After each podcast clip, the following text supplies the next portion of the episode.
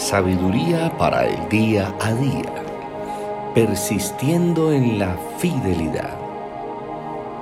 Haya pues en ustedes esta actitud que hubo también en Cristo Jesús, el cual, aunque existía en forma de Dios, no consideró el ser igual a Dios como algo a qué aferrarse. Filipenses 2, 5 y 6. Nosotros fuimos creados para la gloria de Dios y somos llamados a cultivar la fidelidad de la misma manera que Jesús la exhibió en la tierra.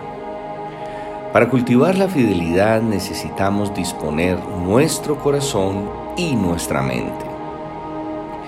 Una mente dividida es un corazón dividido que no tiene fidelidad.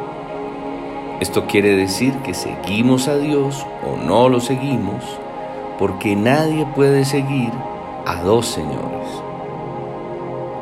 Dios conoce nuestra incapacidad para ser fieles, por eso hace morar su Espíritu Santo en nosotros. El poder de su Espíritu nos ayuda a cultivar su fruto hasta que podemos demostrar una obediencia firme.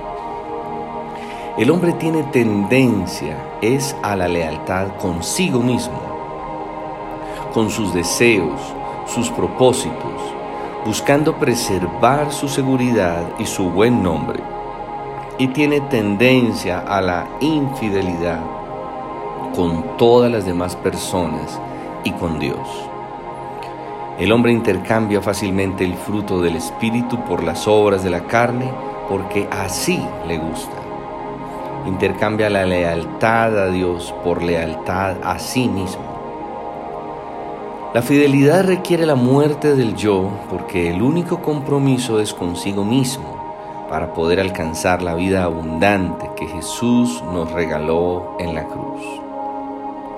La fidelidad es un estilo de vida que implica que tomemos una decisión por Dios en contra de los deseos de la carne. Esto requiere una decisión mental y una actitud firme. Lo que decidimos en la mente lo realizamos en la vida porque la mente controla la vida. Por eso primero desobedecemos en la mente y luego actuamos lo que pensamos.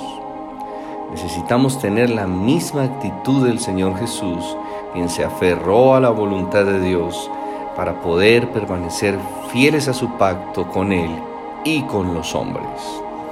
Es por eso que oramos y adoramos.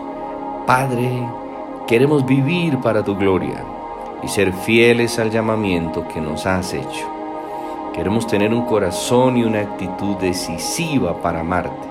Queremos ser fieles con la gracia de tu Espíritu Santo. Feliz y bendecido día.